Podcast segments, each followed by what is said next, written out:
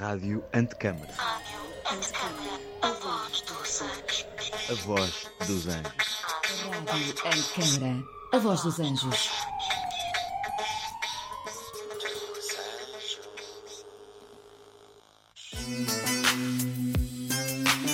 The year was 450 before Christ. The young Socrates of Athens did an internship at the famed Eupalinus architecture office in Anjos, Lisbon. During this year, the to be philosopher dedicated his free time to the broad question of the education of an architect, starting with what must the architect learn? In doing so, he came to develop his Socratic method, decomposing a broad question into a series of subsequent questions. This obviously fictional scenario offers the frame to this small radio show where questions, coming from you, our listeners, will help us gain a better understanding of the makings of the education of an architect. My name is Francisco Moura and I'll be asking your questions to a group of interested, interesting, and inspiring people. Each show a new question. Welcome to When Socrates Was an Architect. The questions! The questions! The questions! The questions! Então, boa tarde. Bem-vindos ao primeiro programa When Socrates Was an Architect, na residência aqui do CCB. E para dar o kick-off a esta semana de, question de questões e de poucas respostas, convidei o Joaquim Moreno, professor fantástico da FAUP, editor, arquiteto, curador, que nos vai ler um capítulo do seu livro The Universities Now on Air, uma publicação que eu convidava agora, Joaquim, a dizeres umas palavras acerca, antes de começares a dar a tua aula. Então, a Universidade está no ar difundir a arquitetura moderna em português. É um livro que acompanha uma exposição que circulou, que esteve aqui também na garagem, que se centrava num curso sobre arquitetura moderna que foi emitido pela BBC, foi produzido pela Universidade Aberta e emitido pela BBC no fim dos anos 70. E a exposição tentava materializar ou tornar evidente a maneira como a arquitetura moderna era recebida em casa pelos ouvintes e pelos espectadores, como é que acontecia essa difusão, essa produção, a capacidade de chegar a toda a gente sobretudo para aqueles que não tinham hipótese de convergir para uma sala de aula convencional. E o livro tem na contracapa oito episódios por Joaquim Moreno. Que, qual é a estrutura dos episódios? Porque todo o estudo para esta exposição se fez também como teste quase performativo dos modos discursivos da Universidade Aberta. E os episódios têm exatamente a mesma lógica de programas de rádio, sem citações, sem particulares eh, linguagens de ofício, feitos para um público em geral, feitos com a tal arte de falar para todos, que resulta desta sobreposição da educação com a, a emissão em canal aberto. Isto era uma experiência de educação em público. De facto, é um dos momentos fundamentais em que a universidade fala para todos. Porque, aparentemente, a universidade, falando para todos, não só para os seus alunos, de alguma maneira contribuía para fortalecer a capacidade de adaptação da sociedade. Essa era a lógica. Portanto, para estudar isto, pareceu-nos fundamental utilizar os seus modos discursivos. Por isso, os episódios do livro, do qual eu vou ler um que pareceu que era o mais a propósito desta situação em particular, foram escritos exatamente com o mesmo protocolo. 3 mil palavras que normalmente dão 20 minutos de leitura. E que permitem, porque a própria Universidade Aberta, como eu vos vou contar um bocadinho, distinguia o que é que se podia dizer em televisão, o que é que se podia dizer em rádio. E que permitem, porque Portanto, a própria Universidade Aberta, como eu vos vou contar um bocadinho, era- distinguia o que é, que se podia dizer lógica- em televisão, o que é que se podia dizer em rádio. E que permitem, porque a Portanto, própria Universidade Aberta, como eu vos vou contar um bocadinho, era- distinguia o que é, é que se podia está, portanto, o que eu dizia a propósito disto era que não tem sentido não pensar com os instrumentos, com os modos de fazer. Porque a grande surpresa para isto foi que eu, estando habituado a uma sala de aula, eh, estava a fazer uma visita guiada à exposição e tínhamos como convidado o professor coordenador deste curso, um professor extraordinariamente experiente que, diante do que eu estava a dizer, me diz com surpresa: Sim, ó Joaquim, mas tu sempre viste os teus alunos, eu nunca vi os meus. E este fascínio de alguém que falava para todos porque não os via, que nunca viu os alunos, hum, obrigava a dizer outras coisas, a pensar outras coisas, a olhar para tudo de outra maneira. Essa sempre me pareceu que foi a extraordinária aprendizagem. Quando nos obrigamos a falar para todos, em vez de falarmos para a nossa paróquia, em vez de usarmos a língua do nosso ofício, não estamos simplesmente a ser simpáticos ou cordiais ou abertos. Estamos, eu apercebi-me, a olhar para as coisas de outra maneira e provavelmente a ver as coisas de outra maneira. Essa era a recompensa. E diante da evidência desta recompensa, pareceu-nos do mais evidente utilizar, eh, não prescindir de utilizar isto para construir o livro. Por isso é que o livro tem uma série de contribuições de outros autores. As minhas contribuições, os oito episódios que eu escrevo, têm essa lógica. Acrescenta a essa lógica uma coisa curiosa, que é uma espécie de radiovisão. A Universidade Aberta tinha aprendido da BBC 3, a BBC 3 era o canal mais cultural, entre aspas, ou mais snob também, da BBC, e que onde era possível adquirir as imagens. Adquiriram os livros que tinham as imagens que acompanhavam os programas de rádio, que faziam esta coisa com um nome particularmente absurdo chamado radiovisão. Portanto, o livro em si tem um bocadinho de radiovisão. Hoje eu vou ler, de facto, um modo simplesmente aural é, de comunicar que eu espero seja partilhável é? e que consiga ser eh, ouvido por todos. Perfeito, muito obrigado. Quando quiseres. Então, o título deste episódio chama-se Sala de Aula de Solitudes. O funcionamento da televisão é baseado numa combinação de difusão centralizada e recepção individualizada. Mais do que uma simples determinação tecnológica da televisão, esta relação resulta da natureza comercial da indústria da televisão, que determina a produção de conteúdos e dos receptores domésticos através dos quais o conteúdo é consumido. Através da proliferação de receptores em todas as casas, a televisão estava a ser domesticada, inventando de facto uma nova domesticidade centrada numa nova janela para o mundo. Esta rede de comunicação de massas contornou o fórum público e foi recebida em privado, em casa, dando forma a um novo tipo de público de massas, uma multiplicação interminável de solitudes e coletivos domésticos. Quando o ensino superior começou a mobilizar o dispositivo dos meios de comunicação de massas, era inevitável que tanto a transmissão de conhecimento como a organização espacial e social da sua recepção fossem fortemente reorganizadas. Para as massas recebendo educação através da rádio e televisão, o processo de aprendizagem ainda estava sincronizado, mas já não era coletivo, como era o típico encontro de estudantes dentro da sala de aula convencional. Esta dispersão do ensino através da difusão criou uma nova sala de aula de solitudes.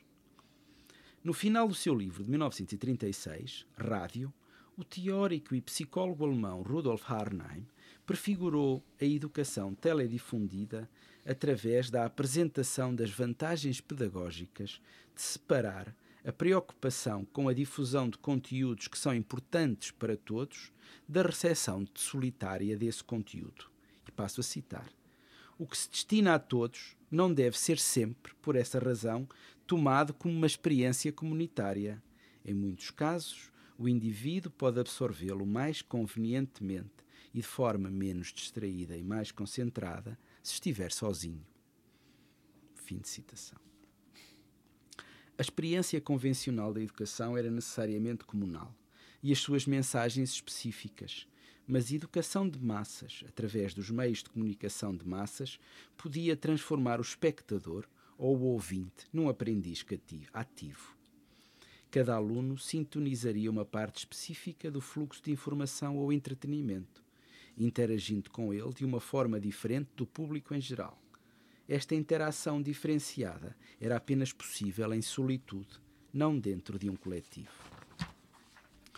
Rádio e televisão, ambos recebidos em casa e ambos essenciais à estratégia de disseminação da Universidade Aberta, eram estruturalmente diferentes e, portanto, cada uma delas necessitava de diferentes modos de interação, de vozes diferentes e de diferentes formas de se dirigir à audiência. A rádio, um meio cego e aural, exigia um tipo de atenção que podia ser partilhada com o desempenho de outras tarefas. Mas a televisão exigiu mais exigia mais interpretação de conteúdos e, portanto, total atenção, muitas vezes concentrando a atenção de todo um agregado familiar num único ecrã. Arnheim sugere que a rádio propôs uma nova forma de apresentar a realidade, enquanto a televisão oferecia novas formas para se envolver com múltiplas realidades simultaneamente. Como Arnheim escreve em Rádio, e passo a citar, a televisão prova ser um parente do carro e do avião. É apenas um meio de transmissão. Não contendo nenhum elemento de um novo modo de apresentar a realidade, como o filme ou o sem fios. Como as máquinas de locomoção que o século passado nos deu, altera a nossa relação com a própria realidade, ensina-nos a conhecê-la melhor e permite-nos sentir a multiplicidade do que acontece em todo lado, no momento dado. Fim de citação. Para Arnheim, a televisão é mais adequada para factos e para o indivíduo do que a rádio, porque a rádio é abstrata e não figurativa na sua apresentação de conteúdo. Além disso, a televisão é, cito, mais um meio de instrução do que a própria instrução. Citação. Seguindo os argumentos de Arnheim, a televisão poderia suportar uma sala de aula distribuída, porque era, como a sala de aula convencional, um meio de sincronização social embora efêmera, porque cada estudante sabia que outros estavam a assistir simultaneamente no ar. Quando esta sala de aula distribuída foi inserida no fluxo geral da programação da BBC, uma parte da audiência teve a sensação de ser simultaneamente parte de uma multiplicidade e de receber uma transmissão privada. Os alunos poderiam deixar a aula mais cedo, ou não comparecer de todo e ninguém saberia mas apesar de tal anonimato, simplesmente ver ou ouvir as emissões dava aos estudantes um certo sentido de pertença. Marshall McLuhan propôs mais tarde uma visão paralela destes dispositivos espaciais de educação no seu ensaio Sala de Aula Sem Muros, o texto de abertura da antologia de 1960 Explorations in Communication. Em oposição à ideia de uma sala de aula de solitudes em que os meios de comunicação atravessam as paredes domésticas para sincronizar a aprendizagem, McLuhan deitou abaixo os muros da sala de aula, argumentando que a maioria da aprendizagem já acontece fora dela, através dos meios de comunicação de massas. Ele observa também que o livro impresso, produzido em massa, foi o precursor da difusão. Permitia ler o mesmo texto a diferentes pessoas em lugares distintos propondo uma multiplicidade de interpretações através do espaço e do tempo. A novidade da difusão televisiva convencional era que a multiplicidade que sustentava era também explicitamente sincronizada. Para McLuhan, a distinção entre educação e entretenimento é falsa e, na sala de aula sem muros, argumenta que há de facto pouca diferença entre os dois, porque é sempre foi verdade que o que agrada ensina mais eficazmente. Se o conteúdo educacional é em si o mandato central da Carta da BBC, em conjunto com a informação e a distração, alcança uma audiência partilhada através da televisão doméstica, sendo efetivamente imposto a muito mais espectadores do que apenas os inscritos em cursos da Universidade Aberta, então a educação deve também distrair e, portanto, estar em conformidade com as expectativas gerais para os mídia. McLuhan insiste que quanto mais algo distrai, mais agrada ao público, mais eficazmente educa. Esta demolição teórica dos limites e da separação entre aprendizagem e lazer foi fundamental para engendrar o espaço pedagógico da Universidade Aberta. O novo tipo de sala de aula inventado pela Universidade Aberta reconfigurou os modelos de ensino e aprendizagem, bem como as dinâmicas pessoais e interpessoais. Mas ao refletir sobre estas implicações, é importante notar que o círculo de participantes desta educação domesticada não estava limitado ao lar ou à casa. Esta universidade era incorpórea, aberta a muito mais lugares que o típico domicílio. Por exemplo, desde o primeiro ano de ensino, em 1971, a Universidade Aberta aceitou a inscrição de pessoas institucionalizadas, de pessoal militar estacionado no estrangeiro, de trabalhadores em plataformas offshore e, particularmente significativo como caso de domesticidade alternativa, de prisioneiros.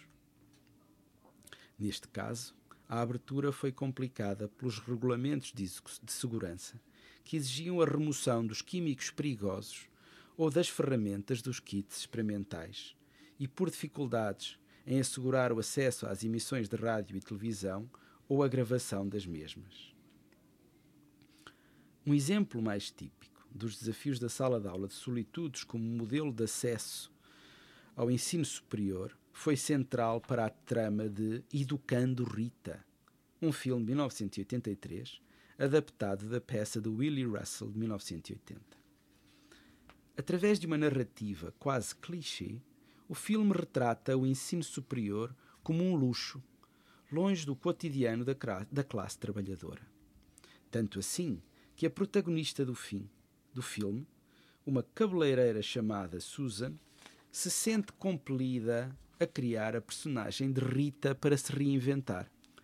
Uma mulher de 27 anos que se quer tornar uma pessoa culta através do estudo de literatura contra as expectativas da sociedade, como as do seu marido, Susan opta por se inscrever na Universidade Aberta a fim de estudar um campo tipicamente burguês, literatura, antes de ter filhos.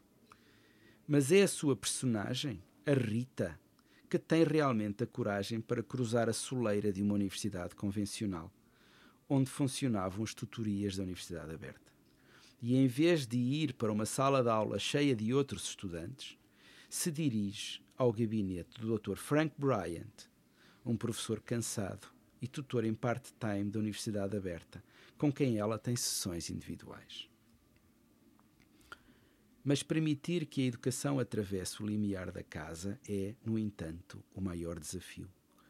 Porque Susan deve estudar em segredo e esconder os seus livros nas tábuas do soalho do quarto o seu marido acaba por descobrir o segredo, queima os livros e expulsa de casa. Embora datada, a representação da solidão de Susan e do seu caminho redentor para a libertação e empoderamento através da aprendizagem continua a ser uma poderosa imagem dos desafios que muitos estudantes da Universidade Aberta encontraram à realização das suas ambições. Embora fictícia, a Rita era uma imagem tão clara que a Universidade Aberta tinha desenvolvido material de marketing com o slogan You could be a Rita too. Tu também podes ser uma Rita. Para aqueles que são obrigados a estudar em circunstâncias solitárias ou confinadas, a sala de aula de solitudes abriu brechas em muitas das paredes que os circundavam. Teledifundindo a educação, em vez de fazer os estudantes convergir para um lugar central de aprendizagem, a Universidade Aberta estava a construir pontes e a derrubar muros. Por outro lado, toda a gama de dispositivos educativos da Universidade Aberta, da mediação da experiência da vida real através da televisão e rádio, às experiências de química feitas em casa com kits enviados pelo correio, foi imolada pelo ciclo de obsolescência intrínseco à sala de aula de solitudes. Quer isto dizer? O ambiente convencional da sala de aula é continuamente renovado através de um fluxo cíclico de estudantes. Mas quando este ciclo intersecta o fluxo geral da teledifusão, como no caso da Universidade Aberta, envelhece muito rapidamente. Um dos limites da sala de aula definido pela difusão era partilhar o ritmo de obsolescência dos mídia. A informação ou o conteúdo da difusão é substituído todos os dias. E quando a educação é combinada com os meios de comunicação de massas, o conteúdo educacional envelhece inevitavelmente a um ritmo acelerado. Não é possível passar sempre a música no coração como se fosse uma aula. Além disso, porque a Universidade Aberta montou novos recursos tecnológicos e inovações culturais que estavam bem adaptadas às condições do seu tempo, os seus materiais de ensino e aprendizagem eram altamente vulneráveis à obsolescência programada da contínua mudança tecnológica. Cada sala de aula de solitudes recuou assim para a distância do passado, à medida que o seu conteúdo se desatualizava, a um ritmo ainda mais acelerado que do seu ambiente mediático. Marshall McLuhan explorou as complexidades da obsolescência tecnológica no seu ensaio o Ambiente Invisível, o Futuro de uma Erosão, publicado em 1967 na revista Perspecta, publicada pelos estudantes de, de arquitetura de Yale. McLuhan propõe que os ambientes mediáticos correntes em que estamos imersos são largamente invisíveis, mas que também tornam os ambientes mediáticos anteriores visíveis, normalmente como conteúdo do ambiente corrente. De facto, podemos ver retrospectivamente como, nos 40 anos desde que o curso A305 foi emitido pela primeira vez, a televisão foi progressivamente substituída por novas tecnologias e o seu conteúdo proliferou em todos os ecrãs do ambiente eletrónico contemporâneo, computadores, tablets ou telemóveis. Esta multiplicação tornou a televisão visível como mídia e como discurso, sinalizando a sua obsolescência e transformação numa forma de arte, de acordo com o argumento de McLuhan. Para McLuhan, mesmo os meios impressos se tornaram um espaço de invenção artística, uma vez que já não eram os meios de comunicação mais atuais do seu tempo. A obsolescência é uma forma de libertação. A nossa capacidade de ver televisão significa, portanto, que estamos depois da televisão e que podemos finalmente perceber os vestígios da domesticidade que inventou e a pós-imagem da sala de aula de solitudes que engendrou, o que também é verdade para o rádio. Diferentes meios de comunicação social organizam diferentes modos de organização política, novos modos de consumir e novas agregações, através da forma como são recebidos. Como McLuhan argumentou em O Ambiente Invisível, Enquanto a imprensa criou o público no século XVI, o circuito eletrónico criou a massa, ou seja, um ambiente de informação que envolveu todos em toda a gente. No mesmo artigo, McLuhan também toma nota de transformações mais amplas na cultura impressa, particularmente a invenção das fotocopiadoras Xerox, que teve um efeito direto na configuração do material da sala de aula. E passo a citar. A xerografia descentraliza o há muito centralizado processo de publicação. Através da xerografia, tanto a autoria como a leitura se podem orientar para a produção. Qualquer pessoa pode desmontar qualquer livro, inserir partes de outros livros e outros materiais do seu próprio interesse e fazer o seu próprio livro num tempo relativamente rápido. Qualquer professor pode reunir quaisquer 10 livros de texto sobre qualquer assunto e fazer um personalizado simplesmente fotocopiando um capítulo deste e um capítulo do outro. Fim de citação.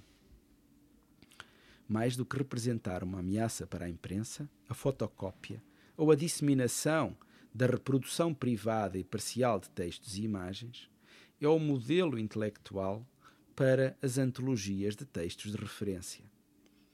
As xerox feitas no início da década de 70, 1970 já estarão certamente esbatidas, mas as antologias impressas que utilizaram a sua lógica ainda persistem, tão imediatas como os livros têm sido ao longo dos séculos. Esta transformação redefiniu a noção de autoria e reconfigurou a sequência tradicional da produção de conhecimento. Ao organizar uma forma diferente de intermediação, a televisão podia assim utilizar os livros, da mesma forma que os livros utilizavam ao organizar uma forma diferente de intermediação para capturar a sua própria memória e não simplesmente adaptar os livros a um formato televisivo. Os programas educativos e culturais podiam mover-se do ar para a impressão, do ecrã para a página e não apenas o contrário. Os primeiros exemplos disto foram Civilization, de Lord Kenneth Clark, publicado pela primeira vez em 1969, seguido pelo controverso John Berger com Ways of Seeing, Modos de Ver, em 1972, e Pioneers of Photography, de Aaron Scharf, em 76, e The Shock of the New, de Robert Hughes, em 1980. Ou, do outro lado do Atlântico, The Social Life of Small Urban Spaces, de William H. White, em 1980, que tinha sido um dos grandes uh, suportes de Jane Jacobs, por exemplo. Que também acoplou um filme e um livro. Mas talvez o melhor exemplo, pelo menos na cultura arquitetónica, desta complexa escrita da história através de vários mídia, é o fascínio de Peter Rainer Benham com Los Angeles, abrangendo quatro emissões de rádio para a BBC em 1968, que foram transcritas no The Listener, a revista da BBC, o seu artigo de 1971, Los Angeles, a estrutura de trás da cena, publicado no Architectural Design, e o seu livro de 1971, Los Angeles, a arquitetura das quatro ecologias, e o guião para o documentário da BBC de 1972, Raina Banham Loves Los Angeles. Uma obra escrita através de vários mídia. Regressando a McLuhan, a sua distinção teórica entre hot media, como a rádio, e cool media, como a televisão, fornece os instrumentos e os procedimentos mais eficazes para a difusão, para a fusão da educação e do entretenimento. Através deste contraste, publicado em Understanding Media, 1964, McLuhan distingue as formas como o público se relaciona com os diferentes mídia. Passo a citar. Um media hot é aquele que estende um único sentido em alta definição. Alta definição quer dizer denso de informação e a fala é um mídia cool, de baixa definição, porque tão pouco é dado e tanto tem de ser preenchido pelo ouvinte. Por outro lado, os hot media não deixam tanto para ser preenchido ou completado pela audiência. Hot media são, portanto, de baixa participação e os cool media são de elevada participação ou conclusão pela audiência. Fim de citação. A equipa do curso A305 combinou as ideias de McLuhan com as ideias de Arnheim sobre a recepção solitária e coletiva dos conteúdos difundidos para desenvolver diferentes estratégias pedagógicas para a rádio e para a televisão. O hot media da rádio foi utilizado para a exposição de ideias precisas e tópicos mais gerais, como uma nova forma de observar a realidade em alta definição E o media cool da televisão foi utilizado para apresentar factos e estudos de caso, como forma de permitir ao público habitar exemplos icónicos e distantes da arquitetura moderna. A equipa do curso apropriou-se assim tanto dos hot como dos cool media para os seus fins e certificou-se que nenhuma combinação de hot e cool prejudicaria as interações dos estudantes com os vários formatos dos meios de comunicação. À sua maneira, a A305 estava a lançar pontes, pontes entre a paisagem mediática emergente, a sala de aula de solitudes e os requisitos bibliográficos de um programa de estudos universitários, especialmente a ponte temporal que coordenava a difusão da educação através dos meios de comunicação social. Enquanto as lições de coisas de A305 foram transportadas através das ondas e recebidas em casa, num ambiente de solitude concentrada, os outros materiais de estudo do curso tiveram de passar pela ranhura da caixa do correio, no humilde formato de livro de bolso. A utilização da imprensa como forma de intermediar a rádio e a televisão dava aos estudantes uma interface para diferentes meios de comunicação e diferentes formas relacionais.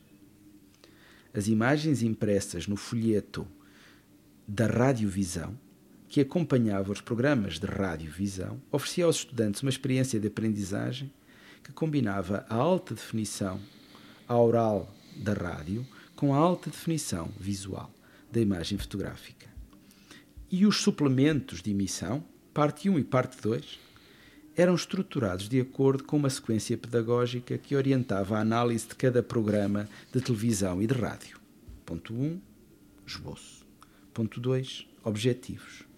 Ponto 3, para ver antes de ouvir assistir ao programa. Ponto 4, uma nota que orienta os estudantes para considerar uma série de questões. Ponto 5, depois de observar, escutar o programa. Ponto 6, nota de rodapé.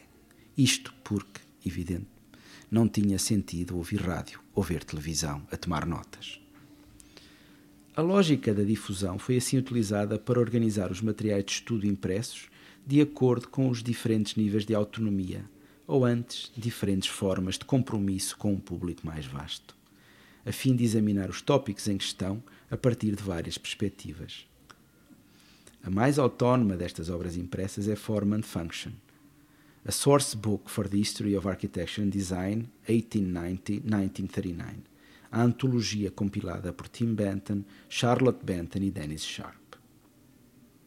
Como documentos e imagens, as outras coleções de referência do curso, esta biblioteca, em biblioteca cápsula, recolhe fragmentos e organiza-os de forma semelhante a uma, a uma fotocópia, a uma cópia xerox de baixa resolução, num esforço para mapear outros discursos ausentes das antologias mais correntes do debate pós-moderno da altura. Por exemplo, o Programs and Manifestos of 20th Century Architecture, compilado por Ulrich Conrads em 1970 e uma das leituras recomendadas do curso, serviu de matriz de leitura do discurso das vanguardas a partir da qual a equipa do curso podia divergir. Uma parte do material didático abordava o conteúdo específico do curso, enquanto outra era dirigida a um momento global da cultura arquitetónica através de um conjunto mais amplo de perspectivas. O Form and Function continua a ser hoje um recurso relevante e um legado duradouro da memória impressa desta intermediação de educação, mídia e arquitetura. O A305 não estava simplesmente a difundir a arquitetura, estava a abrir esta outra sala de aula, distribuída através de uma ampla paisagem mediática e com uma audiência de grande alcance, utilizando novos e antigos meios de apresentação e comunicação para produzir novas formas de perceber e interagir com a arquitetura moderna. Muito obrigado. Obrigado, Joaquim. Posso fazer uma ou duas perguntas? Claro. Ficámos mais ou menos no tempo. Estamos ótimos, estamos impecáveis. Tendo já lido o texto antes e ouvindo-te agora relê-lo, eh, essa disparidade ou essa complementaridade de, de formatos que tu aí referes, que, que é abordada de uma forma muito uh, evocativa, mas também uh, altamente clara, ficou ainda mais patente. E a questão que eu tenho para ti é: achas que hoje em dia, neste momento em que a mídia, os mídia estão à nossa volta constantemente, através de multiplicação enorme de presenças de vozes exteriores, já não é rádio, já não é televisão, ao telemóvel, mas além do telemóvel tens uh, moving media and advertisement na, na, rua, tens a publicidade, tens todos esses elementos. Achas que a rádio, como ferramenta de ensino, ainda tem o seu espaço? Eu acho que o espaço é evidentemente. Há uma. Uma McLuhan dizia: se funciona é obsoleto. Nós vivemos uma situação muito. Uh, por exemplo, quando mobilizamos, ao contrário, todos os nossos recursos para ficar em casa, para evitar o contágio, que foi exatamente uh, o movimento contrário na pandemia, descobrimos uma coisa para espanto geral da população. Nem toda a gente tinha internet, nem toda a gente tinha computador, mas aparentemente toda a gente tinha televisão. Se é obsoleto, funciona. De facto. É? A televisão, aparentemente, tinha-se tornado o conteúdo dos outros mídia. Mas, enquanto mídia obsoleto, era o que tinha maior difusão. É? Era o que era mais disseminado. Uhum. E, portanto, era o que chegava a mais gente. E mudámos para a telescola por causa disso. Uhum. Portanto, e isto deu-nos uma dimensão de que nenhum mídia existe em isolamento. Nenhum mídia hoje existe fora da cooperação e da recombinação contínua com os outros mídia. Ninguém. Por isso é que eu contava a história do romance de Banham com Los Angeles. Tem artigos, tem programas de rádio, tem programas de televisão, tem livros. Todos eles, eles não dizem todos a mesma coisa. Dizem todos coisas diferentes, fazem todos parte de um caleidoscópio em que cada suporte é mobilizado para propor coisas diferentes. E eles produzem sentido em combinação. Da mesma maneira que qualquer eh, adolescente produz sentido em combinação. E essa combinação inclui o corpo, inclui os olhos, inclui os ouvidos, inclui os amigos, inclui o sítio onde está, é?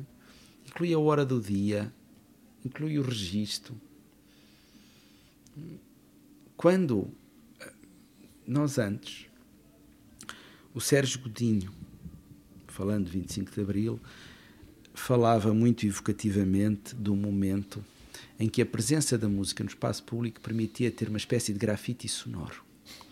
E esse grafite sonoro durou muito pouco, porque no fim dos anos 70, a invenção do Walkman privatizou a paisagem sonora das nossas vidas.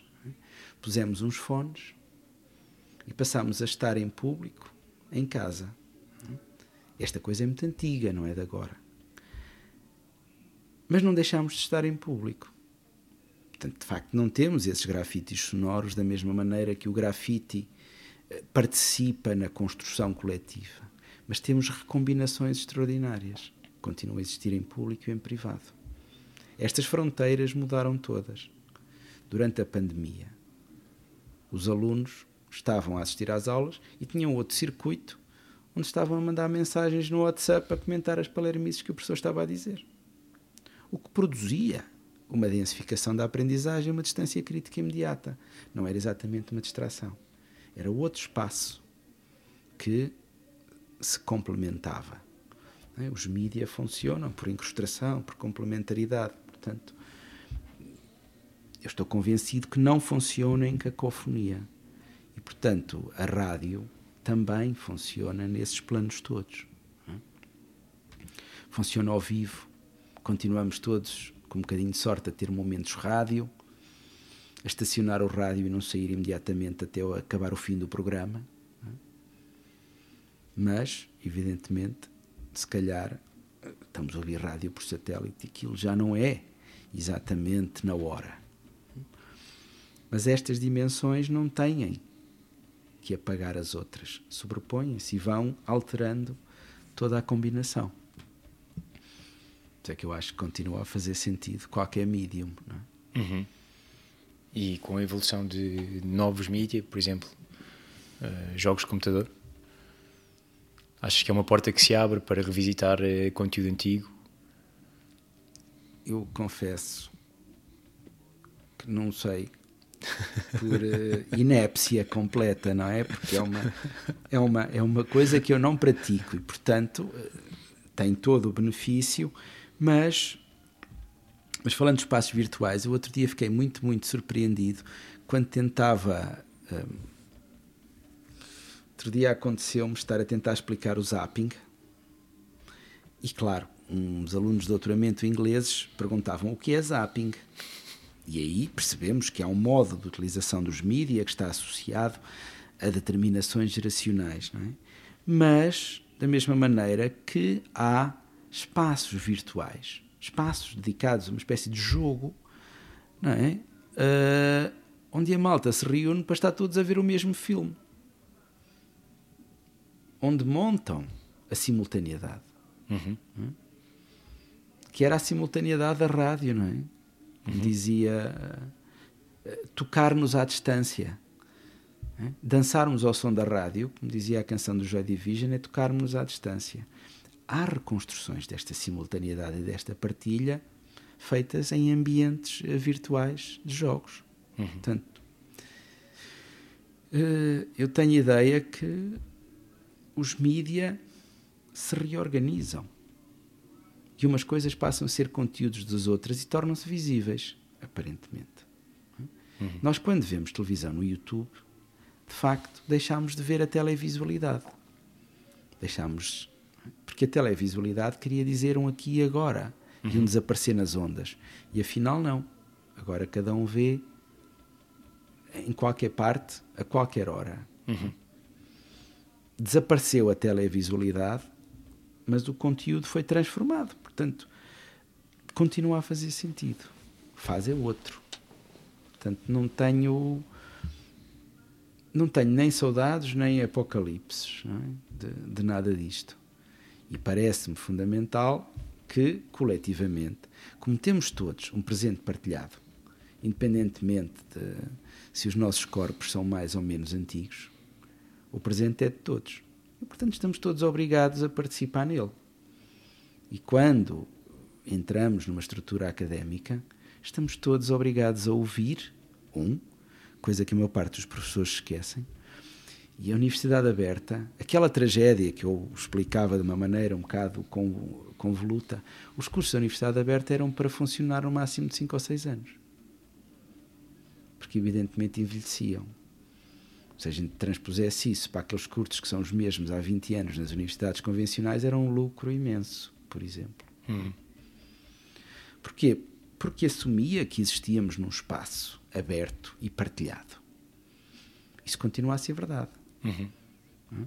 Portanto, temos um, ser capazes de ouvir, dois, existir num presente partilhado.